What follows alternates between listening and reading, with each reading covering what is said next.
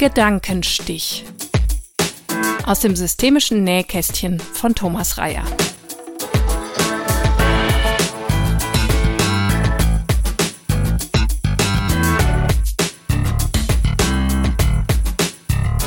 In meinem Podcast Gedankenstich stelle ich in loser Folge Konzepte und Methoden aus der Welt der systemischen Beratung, der systemischen Therapie und der systemischen Didaktik zur Verfügung.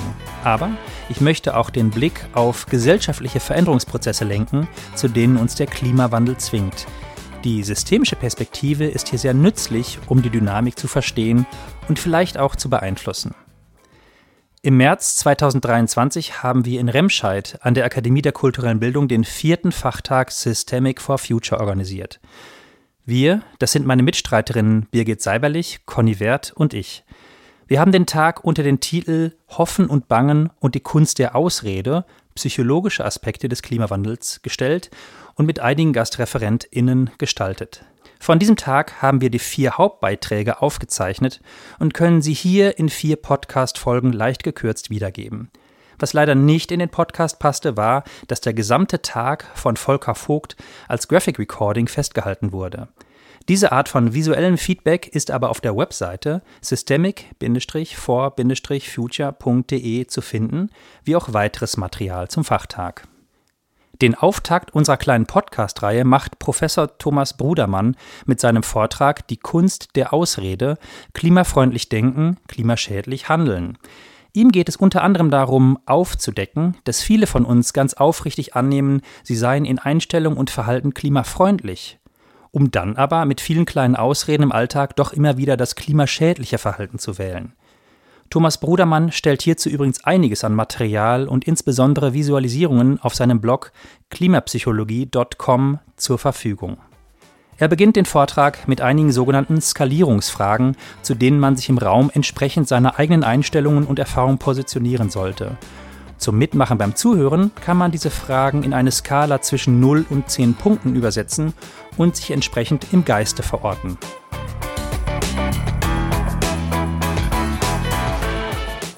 Also ich wurde auch gebeten, eben einen lebendigen Vortrag zu gestalten und äh, es tut mir leid, Sie haben sich jetzt alle niedergesetzt, aber ich werde Sie gleich nochmal bitten, aufzustehen äh, für eine kleine Umfrage, die ich vorbereitet habe. Die Umfrage werden wir so beantworten, dass Sie je nachdem, äh, wie stark Sie einer Frage zustimmen, näher an mich kommen und wenn Sie äh, nicht zustimmen, dann bleiben Sie weit weg. Kommen Sie mir aber nicht zu nahe, so eine Handlänge Abstand bitte nach wie vor halten. Äh, die erste Frage, die ich habe, wie besorgt sind eigentlich Ihre Verwandten im Schnitt bezüglich des Klimawandels? Und wenn Sie jetzt sagen würden, die sind alarmiert, dann kommen Sie bitte hierher. Und wenn Sie sagen, na, die sagen, das ist alles Blödsinn, dann bleiben Sie irgendwo da hinten. Das ist auch für mich so eine Bestandsaufnahme. Okay. Das dokumentieren wir dann gleich auch. ja. Also das sind Ihre Verwandten. Wie besorgt sind Sie persönlich eigentlich bezüglich des Klimawandels?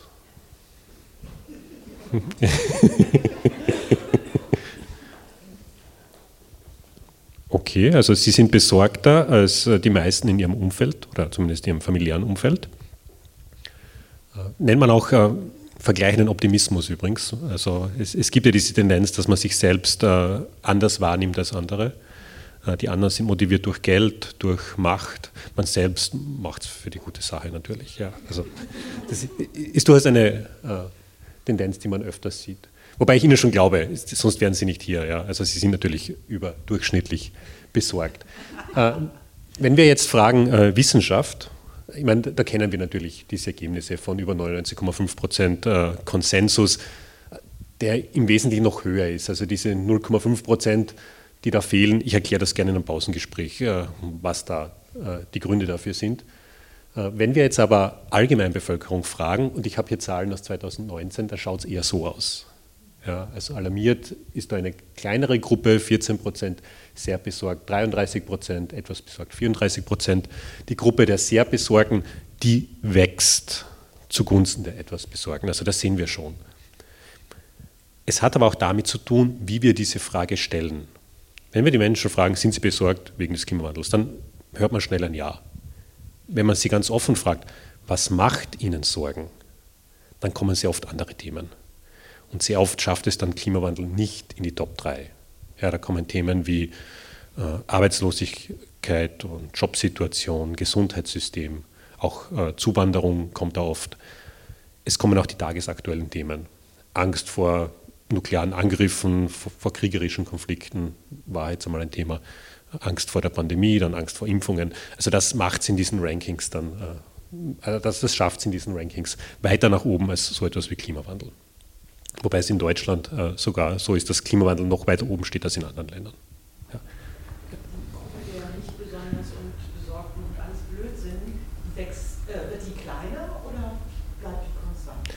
Also in den Zahlen, die ich jetzt kenne, ich, ich kenne jetzt aber nicht die, die ganz äh, kürzlichen Zahlen, also das mit alles Blödsinn, das ist eine kleine Gruppe, die ist aber sehr laut und sehr sichtbar, auch in sozialen Medien. Ja, die nehmen halt dadurch auch etwas verzerrt wahr. Ja, aber in absoluten Zahlen sind wir dann jedenfalls im einstelligen Prozentbereich, eher sogar niedriger einstelliger Prozentbereich. Ja. Okay, äh, nächste Frage. Jetzt machen wir es wieder mit Fragen. Also wir sind besorgt, ja, da, da einigen wir uns. Äh, die Situation ist ernst, das wissen wir auch. Und wir wissen, auf individueller Ebene haben wir halt ein paar Dinge, die wir tun können. Natürlich wissen wir auch von den strukturellen Problemen, da werden wir später noch drüber sprechen. Aber ich frage Sie jetzt, wie schwer Ihnen so verschiedene Dinge fallen. Und wieder sehr schwer heißt, sie kommen sehr nah zu mir. Kinder leicht, äh, sie gehen weg von mir. Und die erste Sache, die da so ein bisschen Klimarelevanz hat, wäre mehr aktive Mobilität, mehr Fahrradfahren, zu Fuß gehen und solche Dinge. Skateboard zählt auch. Mhm. Tendenziell leichter. Das ist ein spannendes Format. Licht ausschalten, Strom sparen.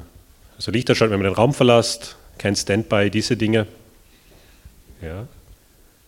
Scheint auch nicht so schwierig. Wie schaut es aus mit vegetarisch Leben?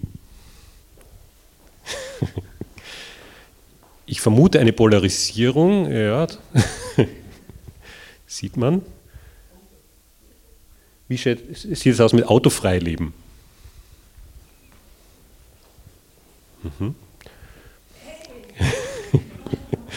Ja, ich, ich, weiß, ich bin in Deutschland, mir war das ja auch nicht bewusst. Also man schafft sie wirklich äh, nicht so leicht ohne Auto. Also wir wollen da auch gar nicht mit dem Zeigefinger kommen. Ja? Also das hatte gute Gründe. Und es sind übrigens nicht immer nur die Ausreden, es sind schon auch legitime Gründe. Äh, nicht zu fliegen. Okay, das ist interessant. Wenn ich das mit meinen Studierenden mache, äh, das Nichtfliegen wird als schwieriger wahrgenommen. Und am Ende noch vegan leben. Mhm. Also ich nehme an, wenn man jetzt ganz hinten steht, dann lebt man schon vegan und dann merkt man, es ist ja gar nicht so schwer. Wenn man in einer Übergangsphase ist oder eben nicht vegan lebt, dann erscheint das sehr schwierig. Okay. Ah ja, das letzte noch. Uh, umweltfreundliche und klimafreundliche uh, Einstellungen. Wie umwelt- und klimafreundlich ist Ihre Verwandtschaft eingestellt? Also nicht jetzt die Sorge, sondern wirklich die Einstellung. Umweltfans zu mir. Umwelthasser sind irgendwo ganz hinten. Ja, sind wir so mittel, mittelgut, würde ich sagen. So schon sehr freundlich bis so mittel. Und hoppla. Ui, ui, ui, jetzt bin ich zu früh. Ja. Nämlich für Sie selbst. Äh, wie umwelt- und klimafreundlich sind Sie selbst eingestellt als letzte Interaktion? Eingestellt, ja. Das sind jetzt die Einstellungen. Okay. Dankeschön. Äh, das war es einmal so mit dieser Bestandsaufnahme.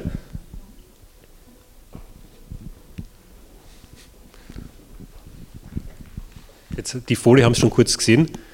Hm. Aber das ist so ein bisschen die Zusammenfassung der Bestandsaufnahme. Wenn wir mit Menschen darüber sprechen, wie umweltfreundlich sie sind, äh, dann sehen wir folgende Dinge. Die Menschen sind so ein bisschen besorgt. Ja, sieht, man auch, sieht man auch im Ausdruck, im Gesichtsausdruck dieses äh, Hans, nenne ich ihn. Ähnlichkeit mit mir ist äh, völlig äh, zufällig. Ich war außerdem gerade bei der Friseurin, also ich schaue jetzt so ein bisschen sortierter aus. Ähm, wenn wir die Menschen fragen, wie umweltfreundlich seid ihr, was macht ihr, dann, dann sehen wir sehr oft da sehr hohe Levels. Ja, also wir sehen sowas wie einen Ökohans. Äh, also wenn wir über uns selbst nachdenken, die meisten von uns haben ein positives Selbstbild. Ja, da gibt es Ausnahmen bei Depressionen und äh, bei depressiven Erkrankungen, solchen Dingen. Ja, okay. Aber die Standardvariante ist sozusagen, dass man sich selbst als positiv wahrnimmt. Vergleichender Optimismus habe ich äh, kurz vorher angesprochen. Hm, und auch wenn es um Umweltthemen geht, man glaubt von sich selbst schon einiges zu tun und umwelt- und klimafreundlich zu sein. Ist nicht nur beim Umwelt- und Klimathema so, auch Autofahren ist so ein Thema. Gefühlte 90 Prozent der Autofahrer, nicht gegendert, äh, halten sich selbst ja auch für überdurchschnittlich begabt beim Autofahren. Ja. Gibt es auch Studien dazu, aber ich, ich habe die konkreten Zahlen nicht. Also es gibt diese Wahrnehmung, dass man ja eh irgendwie umweltfreundlich wäre. Und das ist die erste Ausrede, über die ich sprechen möchte. Klingt wie ein Statement, ist aber in Wirklichkeit auch eine Ausrede. Ich bin ja schon umweltfreundlich, ich, ich tue ja schon gewisse Dinge. Und wie funktioniert diese Ausrede? Wir machen ja einige Dinge und ein paar dieser Dinge haben wir jetzt in dieser Aufstellung schon gesehen. Zum Beispiel, wir versuchen Einwegplastik zu vermeiden. Wir heizen vielleicht ein bisschen weniger, nutzen die Klimaanlage nicht so oft oder haben vielleicht gar keine. Wir trennen den Müll, wir schalten das Licht aus. Lokale Lebensmittel ist ja auch manchmal gekommen bei, bei diesen Schildern. Ja, diese Dinge tun wir. Die passen zu unserem positiven Selbstbild. Die passen zu unserem Selbstbild als Umweltfreund und Umweltfreundin. Wenn man sich dann anschaut, wie wirksam diese Dinge sind, dass wenn wir das tun, wie wirksam das ist für Klimaschutz auf individueller Ebene, dann werden wir allerdings sehen, dass das Dinge sind, die in der Wirksamkeit schon irgendwo wirksam sind, aber halt eher nicht super wirksam. Ja, geringe bis mittlere Wirksamkeit. Schwierigkeitsgrad habe ich versucht zu erheben. Bei Lichtausschalten äh, haben wir das auch gesehen. Ja, ist, ist super leicht. Machen wir. Und wenn wir jetzt an Umweltkampagnen denken der letzten 10, 15 Jahren, dann werden wir auch merken, das waren eigentlich die Dinge, die uns äh, so immer ein bisschen gepredigt wurden. Ja, man soll doch lokal einkaufen. Plastik ist böse. Ja, Plastik, super Bösewicht für alles.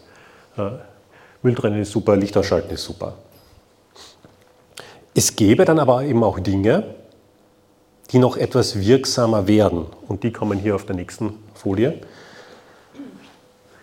Vegan leben, autofrei leben, nicht fliegen, mehr aktive Mobilität ist hier jetzt nicht oben. Und diese Dinge sind aber tendenziell auch schwieriger für viele Menschen. Ja, autofrei zu leben, extrem schwierig in einem Land wie Deutschland, wenn man nicht äh, gerade in einer Hauptstadt lebt. Also Berlin, glaube ich, funktioniert es einigermaßen. Ja, wenn ich es auf Österreich äh, beziehe, in Graz, da kann ich relativ gut autofrei leben, solange ich nicht raus muss aus Graz. Ja, dann dann wird es schwieriger. Äh, nicht fliegen, das sind natürlich subjektive äh, Werte. Also bei, den, äh, bei, der Wirksamkeit, das kann man relativ gut messen, das kann man runterbrechen auf einzelne Entscheidungen. Bei der, Wirksam äh, bei der Schwierigkeit, bei der gefühlten Schwierigkeit haben wir sehr viel Subjektivität, sehr viel Abhängigkeit von Rahmenbedingungen, von existierenden Strukturen. Und das Fliegen ist da ganz ein interessantes Thema. Für junge Menschen scheint es schwer zu sein, nicht zu fliegen. Also wenn man in seinen 20ern ist, schwierig. Ja, wird auch vorgelebt von Influencern und so weiter. Aber 80 Prozent der Weltbevölkerung waren noch nie in einem Flugzeug. Das vergisst man da manchmal. 80 Prozent. Ja. Und wenn man jetzt ein Land nimmt wie Deutschland, Österreich, dann ist es auch noch über ein Drittel, das noch nie geflogen ist. Und nur 15 Prozent der Menschen fliegen öfter als einmal im Jahr. Für die scheint es schwierig zu sein. Für das eine Drittel, das nie fliegt, kein Problem. Also das sollte man da vielleicht im Hinterkopf behalten.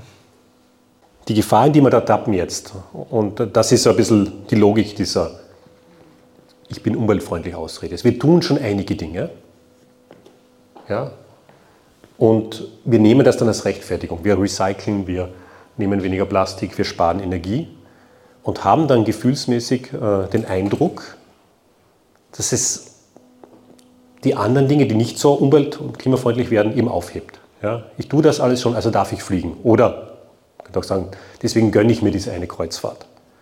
Oder deswegen kann ich ja mit dem Auto fahren. Ja, ich tue schon andere Dinge. Und nennt man in der Fachsprache moralisches Lizenzieren, ja, geht sich psychologisch super aus. Es geht sich nicht aus, äh, wenn man sich dann tatsächlich anschaut, was die Impacts, was die Auswirkungen sind.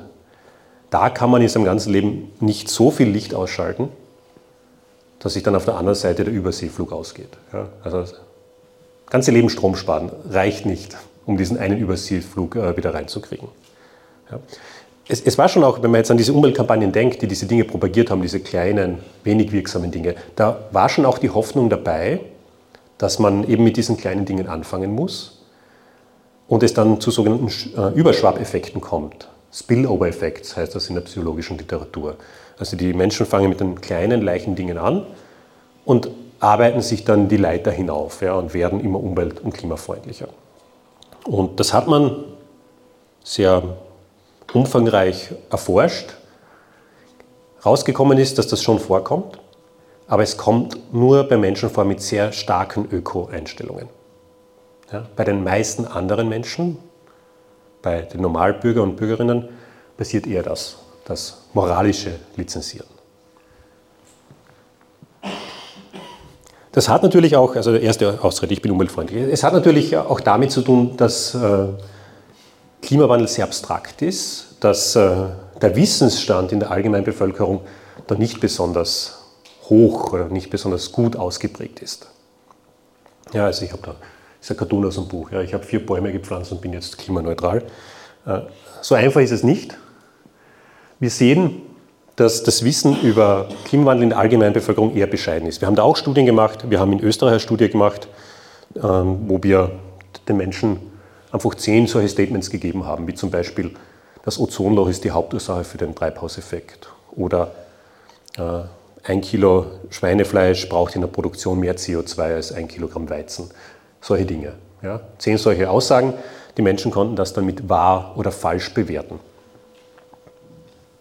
Was wir herausgefunden haben, ist über all diese Fragen hinweg, dass äh, im Schnitt 55 Prozent der Antworten korrekt waren. Ja, bei einer 50-50 Chance. Also ist, ist nicht besonders äh, hoffnungserweckend, würde ich sagen. Es gab auch in Deutschland eine Studie, die sehr ähnlich angelegt war, kam zu den gleichen Ergebnissen. Also Sie brauchen nicht sagen, die blöden Österreicher und Österreicher. Also haben wir in Deutschland auch gesehen. Ja. Das, die Studie haben Kolleginnen äh, gemacht. Wir wussten nichts voneinander, haben dann die Ergebnisse verglichen und ja, es, es ist das Gleiche herausgekommen. Äh, also leider Wissensstand bei solchen Basics nicht gut. 60 Prozent der Menschen glauben, dass Ozonloch die Hauptursache für Treibhauseffekt ist. Ja, es, es, hat schon so eine kleine, einen kleinen Zusammenhang, aber ist natürlich nicht die Hauptursache. 83 äh, Prozent der Menschen wissen nicht, dass Wasserdampf ein Treibhausgas ist. Ist aber eigentlich das stärkste, das potenteste Treibhausgas, auch wenn es eher natürlich ist und äh, die Effekte aufs Klimasystem indirekt sind. Aber diese Details erspare ich Ihnen. Äh, wenn wir dann von, übrigens, wenn wir von ähm, Flugzeugen sprechen, die mit, mit Wasserstoff fliegen und dann nur mehr Wasserdampf rauskommt, funktioniert eben deswegen nicht. Ja, und, und da fehlt auch ein bisschen der Wissensstand. Äh, wir können natürlich argumentieren, okay, das, das sind jetzt diese naturwissenschaftlichen Fakten, muss man nicht wissen, ist nicht so wichtig. Wichtiger ist äh, zu wissen, was man tun kann. Und da gibt es auch ein paar Studien, ich sage es gleich, es ist nicht viel hoffnungsmachender. Das kommt aus einer Studie, die in sieben Ländern durchgeführt wurde, Brasilien, China, Dänemark, Indien, Polen, Südafrika, Großbritannien. Die Frage war, welche Handlungen bringen wie viel für Umweltschutz, also da geht es wirklich um Umweltthemen. Es gab eine Skala von 0 bis 10. 10 ist höchste Wirksamkeit, 0 ist keine Wirksamkeit. Und die Menschen wurden gefragt. Und die Optionen, die es da gab, war, äh, Politiker ihn zu kontaktieren, weniger Fleisch zu essen, weniger zu konsumieren, weniger Luxusgüter oder beim Zähneputzen doch Wasser zu sparen. Und Sie ahnen es, was der Gewinner war bei, bei, bei diesen, also in der Wahrnehmung bei diesen Möglichkeiten, äh, nämlich dieser, dieser blaue Balken, Gewinner in allen Ländern, war das Wassersparen beim Zähneputzen. Ja. Warum ist das so? Ich hätte, ich, es wurde nicht wirklich ähm, erläutert in den Studien, äh, warum das rausgekommen ist. Ich hätte zwei Erklärungsmöglichkeiten. Die erste ist, wenn man jetzt wieder an diese Umweltkampagnen denkt, die uns begleitet haben in den letzten 10, 15 Jahren, dann hat Wassersparen eigentlich nie gefehlt. Ja, wurde uns immer wieder erzählt. Weniger Fleisch zu essen, das wurde selten erzählt. Das zweite ist, das Wasser, das äh, hier das Waschbecken runterrinnt, das sehen wir, das nehmen wir direkt wahr. Das Wasser, das in die Produktion von Fleisch oder von anderen Gütern hineingeht, das sehen wir nicht, das nehmen wir nicht wahr. Ja, das ist schon wieder eine Stufe weiter weg. Ja, also das wären meine zwei möglich, möglichen Erklärungen oder Erklärungsversuche. Äh, dann gibt es noch was. Wie kann man die eigene Klimawirkung verbessern? Auch eine Studie, vier Länder, diesmal waren es USA, Großbritannien, Deutschland und Frankreich, wurde durchgeführt von Frank Bilstein oder Frank Bilstein, er ist Deutscher. Äh, ich habe ihn getroffen in Köln vor einem Monat circa und er hat mir diese Ergebnisse zur Verfügung gestellt und auch erlaubt, sie zu zeigen. Bin ich sehr dankbar. Er hat 5000 äh, Menschen befragt und er hat ihnen diese Möglichkeiten gegeben. Ja, aber was ist da das Beste? Keine Plastiksackerl, ein Flug weniger, moderne Heizung, Dämmung beim Haus, regional, saisonal ernähren, verbrauchssparend fahren, Fleischverzicht, kein Standby. Ja, das, das waren die Antwortmöglichkeiten in vier Ländern und in allen vier Ländern war da ein Kandidat ganz weit vorne dabei. Eigentlich, also immer auf Platz 1 oder Platz 2, nämlich keine Plastiktüten mehr benutzen. Also diese Daten sind aus 2019, das kommt natürlich aus einer Zeit, wo, wo dieses Plastiktütenverbot in aller Munde war.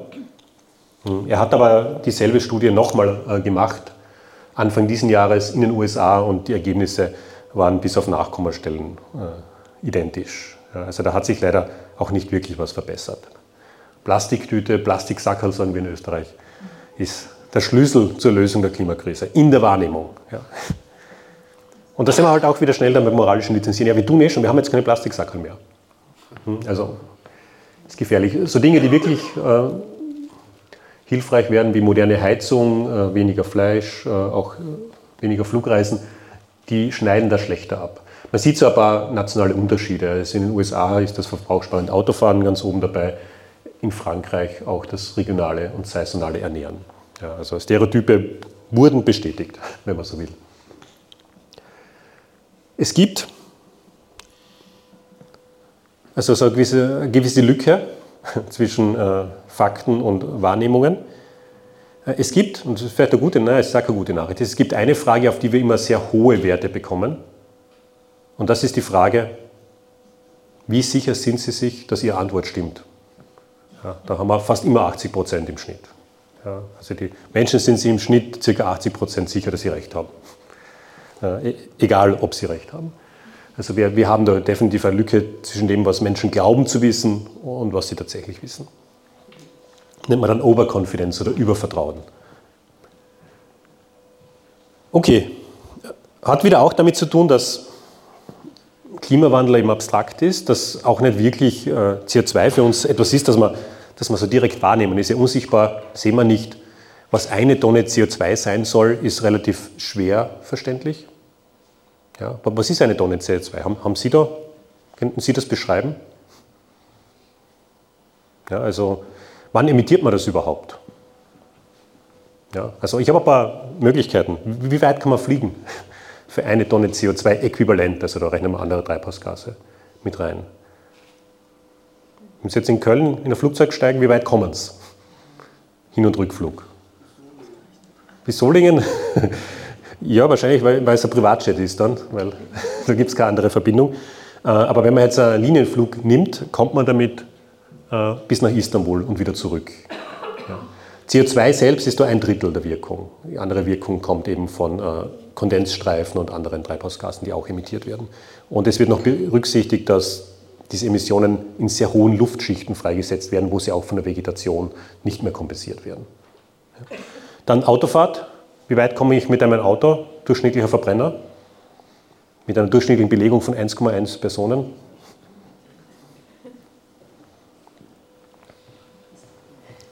Gibt es Tipps? Komme ich da 1000 Kilometer weit, 10.000, 100.000? 50.000? Wer bietet weniger, muss ich in dem Fall fragen. Na, es, es sind ca. 4.000. Ja? Und dann nehmen wir Elektroautos, die jetzt ja äh, sehr stark propagiert werden. Äh, Elektroautos, wenn der Strommix aus erneuerbaren Energien kommt, und ich beziehe mich hier auf Emissionsfaktoren des Umweltbundesamts in Österreich, wo der Strommix zu 90 Prozent aus Erneuerbaren kommt, äh, da komme ich 10.000 10 Kilometer weit. Das ist da auch fast Istanbul und so, also ein bisschen weiter ist Istanbul, glaube ich, ja. das ist nicht viel äh, weniger schlimm als Fliegen, ne? Ja und nein. Also die Autofahrt nach Istanbul, ich müsste jetzt nachrechnen, wie viele Kilometer das sind, aber da kann schon sein, dass man 4000 Kilometer braucht. Ja. Wäre jetzt nicht viel besser. Öffis werden besser. Hm. Ja, äh, das war auf eine Person. Ja. Runtergerechnet auf eine Person. Ja, das gesamte Flugzeug braucht natürlich mehr. Hm. Was haben wir noch? Vier bis sieben Jahre moderater äh, Rindfleischkonsum, das ist dann circa ein Kilogramm pro Monat. Wenn Sie besonders hungrig sind, 40 bis 85 Kilogramm auf einmal. Das, da gibt es enorme Schwankungsbreiten. Wie Sie sehen, das deckt noch nicht die gesamte Schwankungsbreite ab. Ja, die geht noch. Also Weiderind versus äh, irgendein Rind, das mit Kraftfutter gefüttert wird und dafür und für die Flächen wird Regenwald abgeholzt. Also da geht das noch weiter auf. Ja, auch Transportwege spielen eine Rolle, allerdings eine kleinere als angenommen. Äh, wir sind beim Käsekonsum bei ca. 5 bis 7 Jahren, 130 bis 170 Kilogramm. Für mich wäre die Entscheidung jetzt relativ leicht. Oder drei bis vier Tage auf einem Kreuzfahrtschiff. Also Kreuzfahrtschiffe sind auch nicht besonders gut. Die fahren zwar elektrisch, aber die bringen auch der Kohlekraftwerk mit, um äh, das Schiff zu betreiben oder den Strom zu erzeugen. Und äh, Bitcoin, da ist es weniger als eine Handvoll Transfers, wenn man jetzt den Strombedarf von Bitcoin runterrechnet auf die Anzahl der Transfers. Ja, also das, das ist massiv. Hat damit zu tun, dass dieses Mining relativ energieintensiv ist und der Strom sehr oft dort erzeugt wird, wo er eben nicht äh, aus Erneuerbaren kommt, sondern aus billiger Kohle. Also, also das sind Herausforderungen. Gut, also das ist eine Tonne CO2. Und jetzt wissen wir natürlich, Pflanzen, wie die da draußen, die absorbieren CO2.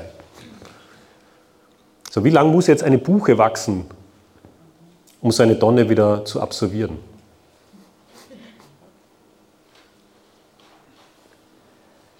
Tipps? 100 Jahre? Ich weiß es nicht in Jahren, aber waren es nicht irgendwie, dass man 16 Buchen pflanzen muss, um eine Tonne CO2 zu absorbieren? Ja, es kommt an, wie lange die wachsen. Weil natürlich so, so Buche, die ich pflanze, die ist dann so hoch, ja, also die, und die wächst ja nicht so schnell. Ja, aber wenn man jetzt die Lebenszeit anschaut, 80 Jahre braucht sie für eine Tonne im Schnitt. Der hängt natürlich auch wieder von verschiedenen Faktoren ab. Aber das ist die Größenordnung.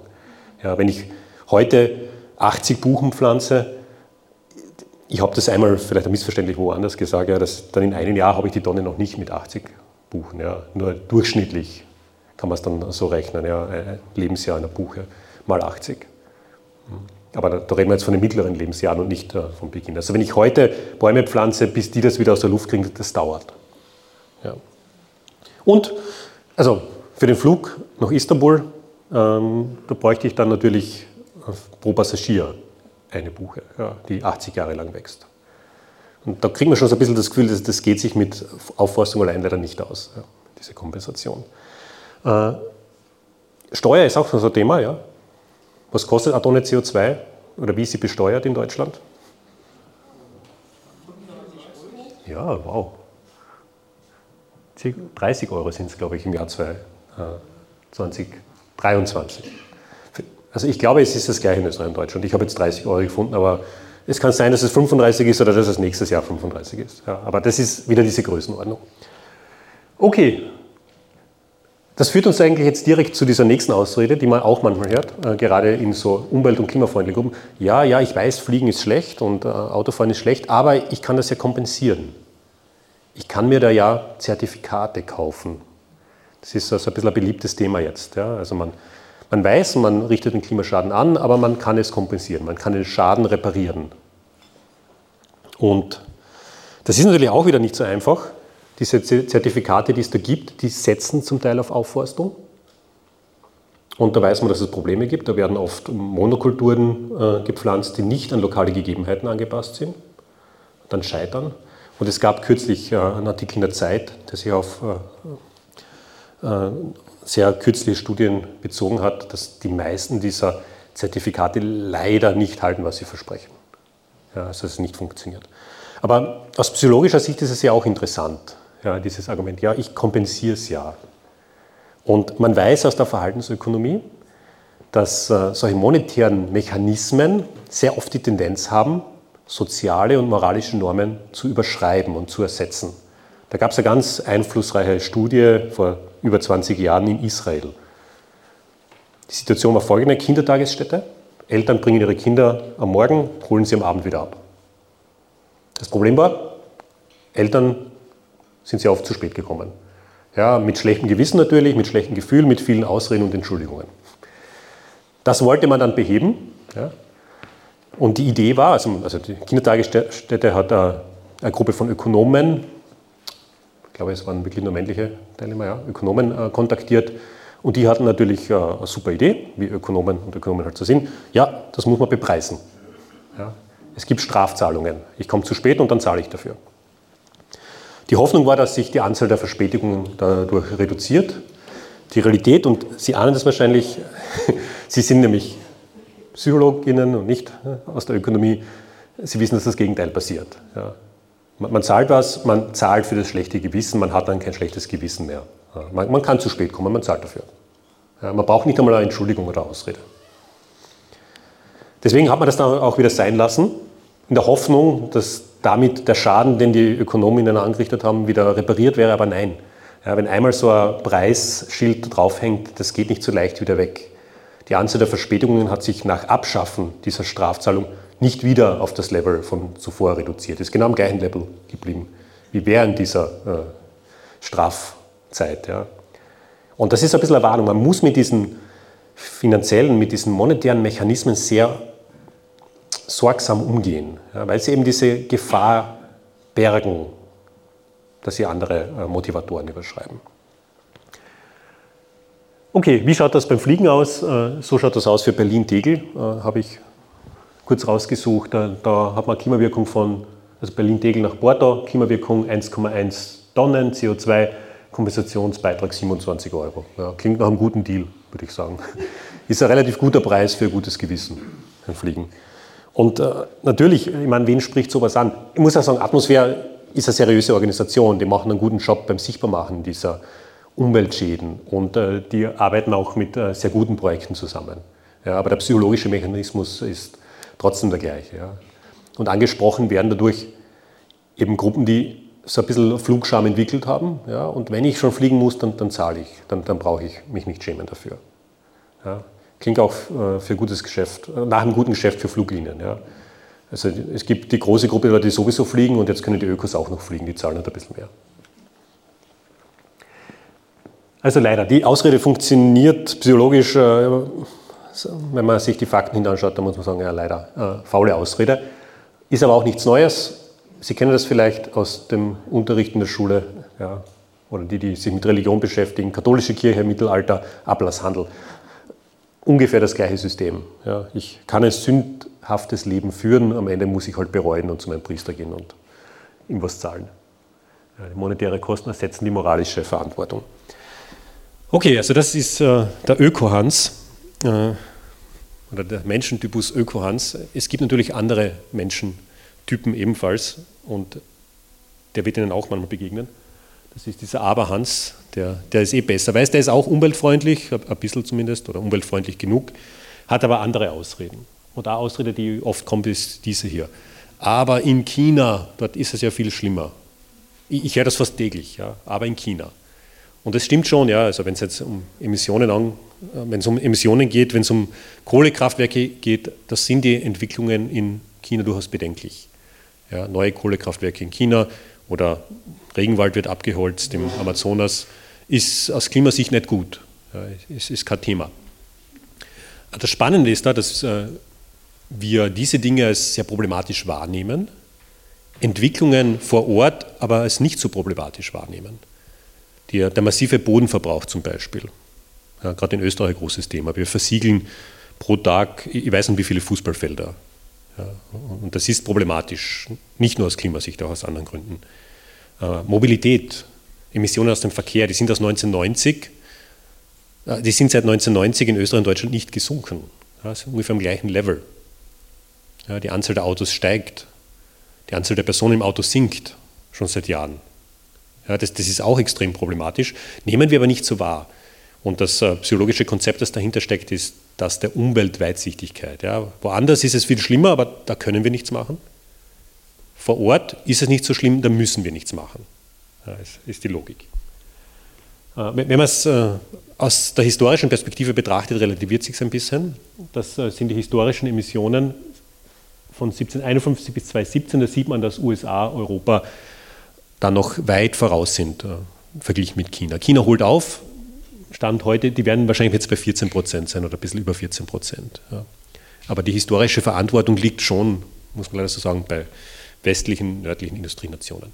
Übrigens, die, diese Grafiken, die gibt es alle auf der Website klimapsychologie.com, können es runterladen, können es frei verwenden mit Quellennennung. Ja. Wenn Sie irgendwas davon für nützlich halten, einfach runterladen. Wenn Sie es hochauflösend brauchen für einen Druck, äh, mir kurz schreiben, ich schicke es dann auch in hochaufgelösten. klimapsychologie.com. Gibt es eine Sektion Downloads, da gibt es auch einen Ausredenblog. Da kommen immer wieder solche Grafiken vor, äh, die können es gerne haben. Also habe ich meine Arbeitszeit gemacht, ich werde von SteuerzahlerInnen gezahlt. Also ich, ich stelle das dann auch zur Verfügung. Ja. Okay, aber das ist halt die Tendenz, die wir sehen, äh, nicht nur auf Staatenebene, auch auf individueller Ebene. Ja, die anderen sollen zuerst und ich selbst bin sowieso nicht verantwortlich. Mein Beitrag ist klein. Ja. Und das ist jetzt ein bisschen ein gefährliches Argument. Jeder Beitrag ist klein. Ja. Der, der Beitrag einer einzelnen Autofahrerin ist klein. Ja, wenn ich jetzt kein Schnitzel mehr esse, ja, ist auch ein kleiner Beitrag. Aber wir tendieren eben dazu, diesen Ball der Verantwortung hin und her zu spielen. Und am Ende passiert gar nichts. Ja, es, es, braucht halt all diese Bastelsteine in der komplexen Herausforderung vom Klimaschutz. Okay, und dann auch noch ein schönes Argument. Aber Technologien, Technologieoffenheit höre ich sehr oft in Deutschland. Die werden schon eine Technologie erfinden, hören wir auch sehr oft. Äh, das ist äh, ein Bericht aus einer österreichischen Tageszeitung, der Standard, Qualitätsmedium. Bericht zur Klimakonferenz im, ich glaube, September, Oktober war das, wer zahlt für Klimaschäden. Äh, der Bericht hatte kaum Platz, weil das OMV-Inserat, also das Inserat der Ölfirma OMV, fast die ganze Seite eingenommen hat und die hat genau diesen Technologieoptimismus bedient. Ja. Also da geht es um die Sustainable Aviation Fuels. Man arbeitet jetzt schon an Technologien und Fliegen ist dann schon okay, ist das Argument. Ich habe das vorher kurz angeteasert. Ja, wenn ich jetzt ein Prozent Bratöl oder äh, Speiseölreste hinzufüge, äh, das ist ein Prozent. Ja, und es geht jetzt nur um den Ersatz des fossilen Treibstoffs. Es geht nicht um die zwei Drittel der anderen Wirkung. Da kommen wir leider mit Technologien nicht so gut hin. Und selbst wenn, wenn wir jetzt eine Technologie haben, mit der wir nur halb so klimaschädlich fliegen, hilft uns das gar nichts, wenn wir dann dreimal so oft fliegen. Also mit gutem Gewissen nämlich. Also man, man, kann diese Dinge nicht trennen, man kann Verhalten und Technologien hier nicht äh, aufdröseln und auseinanderhalten. Okay, und weil die Zeit schon fortgeschritten ist und ich noch kurz auf die systemische äh, Ebene gehen muss, äh, es ist zu spät, hören wir auch auf diesen Klimafatalismus, ja, ich kann eh nichts mehr tun. Super bequem, ich kann nichts mehr tun, also muss ich nichts mehr tun. Ich vergleiche das immer mit, also ich vergleiche das gerne mit einem Friseurinnenbesuch. Also ich hätte jetzt auch vorgestern sagen können, es ist zu spät, ja, ich brauche mir die Haare nicht mehr schneiden. Es, es hatte wirklich schon furchtbar ausgeschaut. Ja, aber es ist eben Klimaschutz jetzt kein Zug, der abfährt. Ja. Also idealerweise hätten wir es natürlich schon vor 20, 30 Jahren begonnen, aber es, es, es, ist immer noch besser, in zehn Jahren zu beginnen als gar nie. Ja. Also das, es ist zu spät. Immer die Frage, für was ist es zu spät? Ja. Für Gletscher in den Alpen, deutsche Gletscher, ja, okay, ist wahrscheinlich zu spät. Aber dann gibt es eben noch andere Dinge, äh, wo es schon sehr lohnenswert wäre, mit Klimaschutz sofort anzufangen. Ja. Und eine 2-Grad-Welt ist besser als eine 3-Grad-Welt. Und von einer 4 bis 6 Grad-Welt will ich da jetzt äh, gar nicht reden. Das ist dann apokalyptisch. Okay, aber gut, äh, das waren jetzt nur ein paar so äh, Ausreden. Ich habe noch ein paar in meinem Blog auf der Webseite, natürlich auch im Buch, das es zur Ansicht und ich glaube sogar zum Kauf gibt, wenn Sie das interessiert. Und was man da mitdenken muss, und das ist der letzte Teil des Vortrags, Strukturen sind nicht klimafreundlich, ja, das, das wissen wir. Ist übrigens auch eine bequeme Ausrede zu sagen, ja, was soll ich machen? Dieser individuelle Flugverzicht, der bringt gar nichts. Also das hätte ich auch sagen können, ich hätte auch von Graz nach Köln fliegen können. Ja, wäre billiger gewesen sogar, äh, wäre weniger Zeit gewesen. Äh, ich glaube aber trotzdem, dass äh, Struktur jetzt ist, nichts Gegebenes ist. Ja, wir alle schaffen Strukturen, wir alle arbeiten an Strukturen. Und Klimaschutz braucht auch Vorbildfunktion. Und wenn ich hierher komme und sage, ja, also ich rede jetzt über Klimapsychologie und Klimafreundlichkeit und ich bin aber hergeflogen, ich meine, ich mache mich ja lächerlich. Ja, sie nehmen mich ja nicht ernst. Also, und ich glaube, das sind auch Politiker und Politikerinnen in der Verantwortung. Ja, eine Kommissionspräsidentin, die mit Privatjet von Wien nach Bratislava fliegt, wo man 40 äh, Minuten Zugverbindung oder auch eine Autostraße hat in dem Fall. Ähm, das, das ist problematisch. Ja. Also wenn diese Vorbildwirkung nicht gelebt wird, dann fragen sich äh, Menschen zu Recht, ja, warum soll ich? Gut, aber die Frage ist, wie kommen wir jetzt eigentlich weg von diesen Ausreden? Was können wir da machen? Und ich liebe dieses Beispiel hier. Äh, das ist ein zentraler Unterschied zwischen Österreich und Deutschland und der betrifft die Anzahl der OrganspenderInnen. In Österreich über 99 Prozent. In Deutschland 25 bis 30 Prozent. Ja, und der Grund ist nicht, dass wir jetzt so viel großzügiger werden, was unsere Innenwerte angeht in Österreich. Nein, ist nicht der Grund. In Österreich ist es einfach sehr leicht, Organe zu spenden. Man muss eigentlich nur dem Tod nahe sein und sonst nicht viel machen. Ja, also es, es, es, es, fällt uns relativ einfach. Ja. Wenn wir das nicht wollen, müssen wir uns vorher abmelden. Wir müssen uns in ein Widerspruchsregister eintragen. Und Sie wissen, in Deutschland muss man sich in ein Organspenderegister eintragen. Ja, und das ist ein Aufwand, den trotz intensiver Werbebemühungen sich nur 25 bis 30 Prozent der Menschen antun. In Österreich tut sich fast niemand den Aufwand an, äh, äh, sich da ins Widerspruchsregister einzutragen. Und das gibt es in vielen Fällen. Äh, man, man, setzt, also ich glaube, sowas braucht man für Klimaschutz, äh, sowas braucht man in vielen Bereichen. Der Guardian ist eine britische Zeitung, die sehr viel Klimathemen berichtet, die ich auch lese. Die haben das auch schon umgesetzt. Und zwar, die sind komplett werbefrei und finanzieren sich über Spenden. Und ich lese dort gerne und ich wurde dann auch gefragt, ja, wollen Sie nicht äh, vielleicht was spenden? Und ich habe gedacht, ja, ich spende jetzt 10 Euro für die drei Artikel, die ich gelesen habe. Habe auf den Spenden-Button geklickt und mir wurde gleich vorgeschlagen, da sieht man hier diese 10 Euro pro Monat. Das wollte ich nicht, ich wollte kein Abo, ich wollte eine Einzelspende, also habe ich hier auf Single geklickt, hier links oben und das wurde mir dann vorgeschlagen, Single 50 Euro.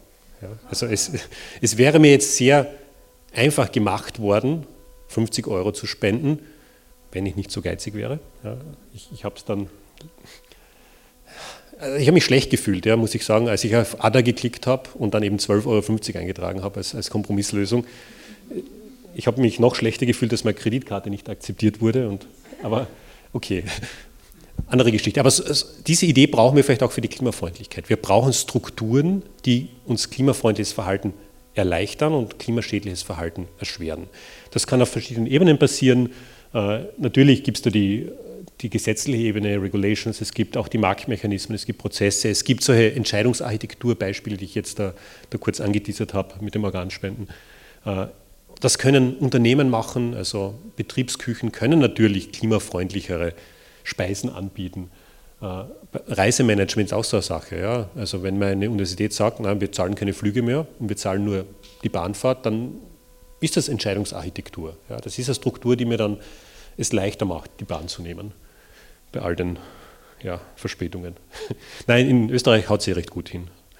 Ähm, Gelegenheitsfenster, wenn Menschen in eine neue Stadt ziehen, ist das ein Gelegenheitsfenster, sie, an, sie anzusprechen, vielleicht einmal ein Öffi-Ticket für sechs Monate zu schenken ja, und zu hoffen, dass sich Gewohnheiten entwickeln in diese Richtung oder auf die Radwege aufmerksam zu machen, Radwege einmal zu bauen, ja, vielleicht auch.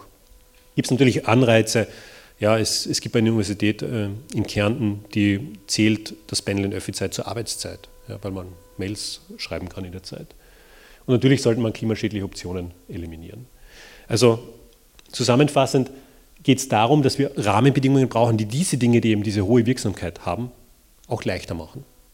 Ja, die müssen im Schwierigkeitsgrad runter äh, und dann ist es auch wahrscheinlicher, dass äh, Menschen diese Optionen wahrnehmen. Und natürlich kann man sich auch selbst die Rahmenbedingungen für mehr Klimafreundlichkeit schaffen. Sich nur auf Strukturen rauszureden, ist meiner Meinung nach auch manchmal eine Ausrede. Ja, also vielleicht nicht immer. Gewisse Dinge gehen nicht anders, aber manche Dinge gehen. Und das betrifft die meisten von uns, das betrifft nicht alle von uns. Ähm, dazu kann man noch äh, in der Diskussion, äh, auf das man in der Diskussion äh, Bezug nehmen. Äh, für die meisten von uns ist es so, dass äh, wir Möglichkeiten haben, uns klimafreundlicher zu verhalten. Und dann ist die Frage, warum soll man es machen? Und die Antwort ist hier, oft reicht dafür ein guter Grund. Ja, bei wichtigen Entscheidungen im Leben, ich weiß nicht, haben es wahrscheinlich gehabt, sie haben wahrscheinlich schlaflose Nächte gehabt bei irgendwelchen Entscheidungen, sie haben viele Pros und Kontras abgewogen, aber am Ende war es sehr oft ein guter Grund, der den Ausschlag gibt. Und wenn es jetzt um Klimaschutz geht, wenn, sich, äh, wenn es sich um so ein wichtiges Thema dreht, dann sollte eigentlich auch ein guter Grund reichen. Und meine Einladung an alle ist immer, denken Sie bitte nach, was wäre Ihr guter Grund und fragen Sie das ruhig auch die anderen Menschen. Das war's von meiner Seite. Herzlichen Dank. Ich freue mich auf Kommentare.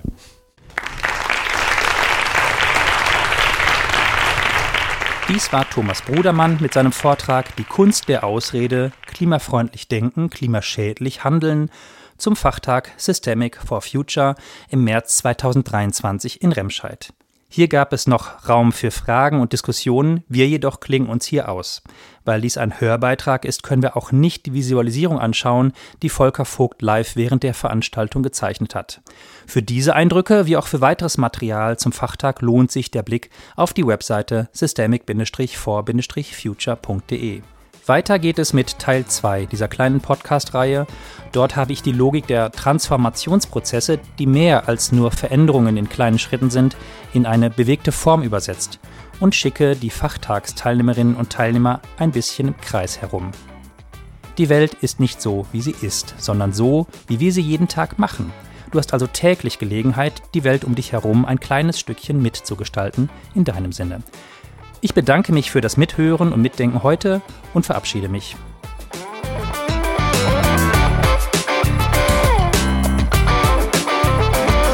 Gedankenstich. Aus dem systemischen Nähkästchen von Thomas Reyer.